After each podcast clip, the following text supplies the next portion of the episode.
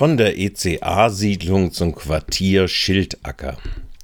Die Freiburger Stadtbau FSB abgekürzt hatte geladen und neben der Stadtspitze waren selbst 15 Studenten des Masterstudienganges Journalismus des Frankreichszentrums Freiburg zum Presserundgang erschienen.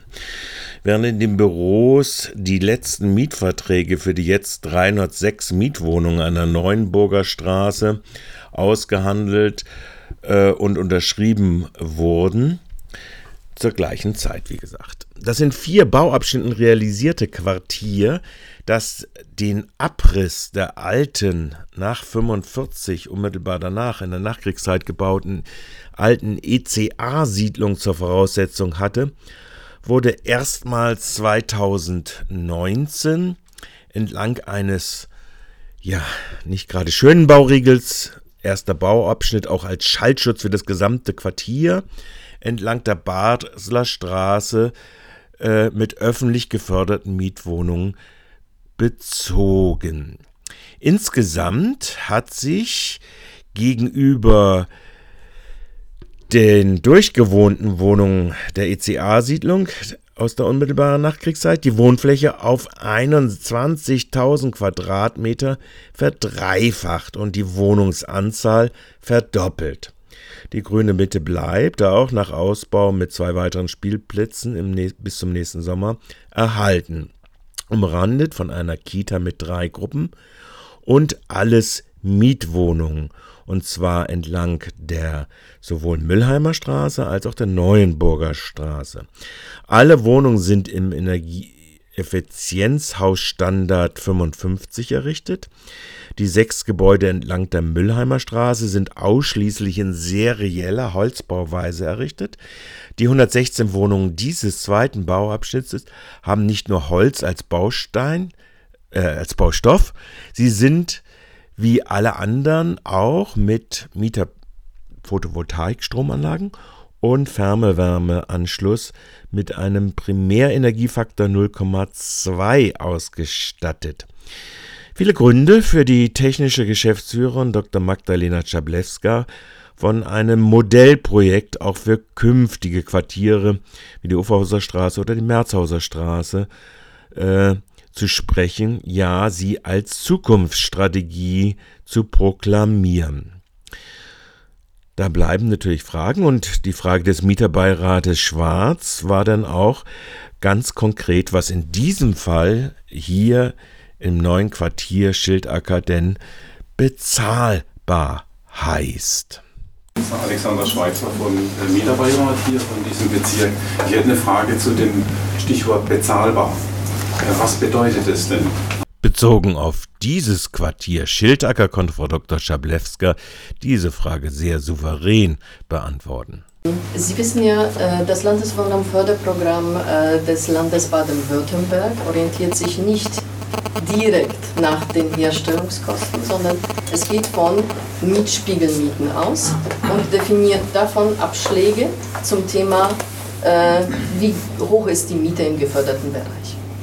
Das heißt, die, das Thema Bezahlbarkeit, und das ist auch das, der Charme dieser, dieser Siedlung hier, hat uns äh, über diese Methodik erlaubt, über 80 Prozent der Wohnungen in diesem bezahlbaren Bereich zu halten. Und wenn man mich fragt, was bedeutet das in Zahlen? Ne? Mietspiegelmiete ist hier aktuell bei 12 Euro. Das sind die Mietspiegelmieten, zu denen wir vermieten. Also wir machen keine zusätzlichen großen Aufschläge. So, wir gehen auch nicht an die Marktmieten, sondern wir vermieten zu Mietspiegelmieten. Das heißt, die frei finanzierten Wohnungen im Holzbau sind bei 12 Euro pro Quadratmeter. Und wenn wir davon ein Drittel abschlagen, sind wir bei 8 Euro, für die diese Wohnungen, wie wir hier sie sehen und auch im Holzbau, vermietet werden. Und zwar unterschiedlicher Typologien von zwei bis fünf Zimmerwohnungen. Im Durchschnitt sind es acht. Und auch bei den Nebenkosten schreibt sie angesichts des Energieeffizienzstandards 55 allen Bauteilen, Baukörpern dieses Quartiers eher eine nebenkostendämpfende Wirkung zu. Die Energie, die wir hier beziehen, ist sehr günstig zum einen und zum anderen Dadurch, dass die Gebäude im Energieeffizienzhaus 55 errichtet sind, sind sie so wärmedämmend, dass man nicht über alle Maßen im Vergleich zu jetzt älteren Gebäuden heizen muss, um seine Komforttemperatur quasi zu erreichen. Das ist so eine Komponente in diesem äh, Bereich. Bezogen auf Holz und, und äh, Massivbau, beide Typologien sind in Energieeffizienzhaus 55 gebaut. Ja? Bezogen auf das Holz, äh, und wenn wir jetzt einen Schwenk zu CO2-Emissionen machen, sind natürlich Holzbauten weniger emittierend wie jetzt Massivbauten. Wie steht es nun äh, nach der Fertigstellung dieses Modellprojektes für den Holzbau im Vergleich zum Massivhausbau? Äh, mit der Zukunft des Freiburger Holzbaus in den Neubauquartieren bzw. in den zu sanierenden Altbauquartieren? Hierzu zunächst der Baubürgermeister Martin Haag. Weil es damals doch noch von einer großen Unsicherheit auch gekennzeichnet war, kann man da die entsprechenden Qualitäten erzeugen, zu welchen Preisen kann man die erzeugen. Und ich glaube, dass das Projekt jetzt einfach zeigt, es geht. So, es zeigt auch, dass es, äh, hat Magdalena Schablewska gesagt, dass es natürlich von Anfang an muss Holz gedacht werden. Das heißt, wenn ich am Ende einen preiswerten, qualitativ hochwertigen Holzbau haben will, dann kann ich nicht erst zum Schluss anfangen, darüber nachzudenken, sondern muss ganz vorne anfangen.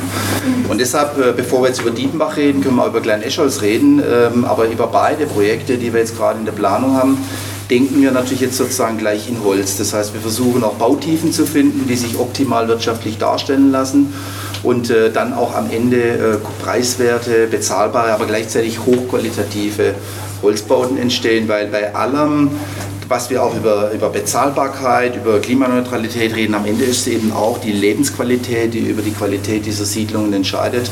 Und insofern ähm, ist es so, dass wir da einen großen Wert drauf legen. Jetzt noch ganz konkret zum Thema äh, Dietenbach und zum Thema Klein-Eschers. Wir haben ja bei der Vergabe dieser Grundstücke jetzt insofern eine Neuerung noch eingeführt, dass wir einen Ressourcenrechner haben. Das heißt, jeder Bauherr, jede Bauherrin muss sich äh, zu Beginn ihres Projektes mit der Frage auseinandersetzen, welche Ressourcen verbraucht denn mein Projekt und ähm, wie kann ich das auch optimieren.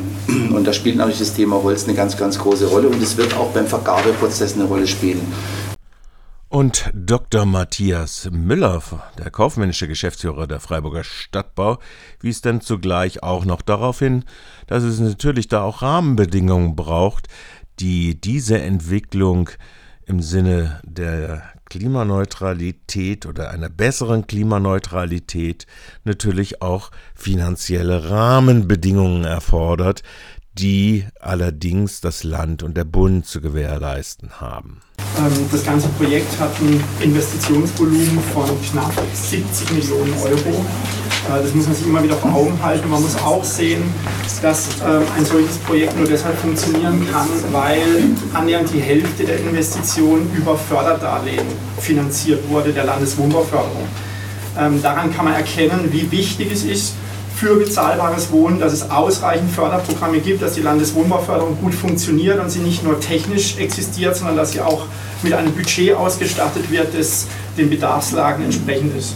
Das ist der eine Punkt. Und die zweite Botschaft ist auch wichtig, glaube ich, gerade was wir hier sehen mit dem Holzbau.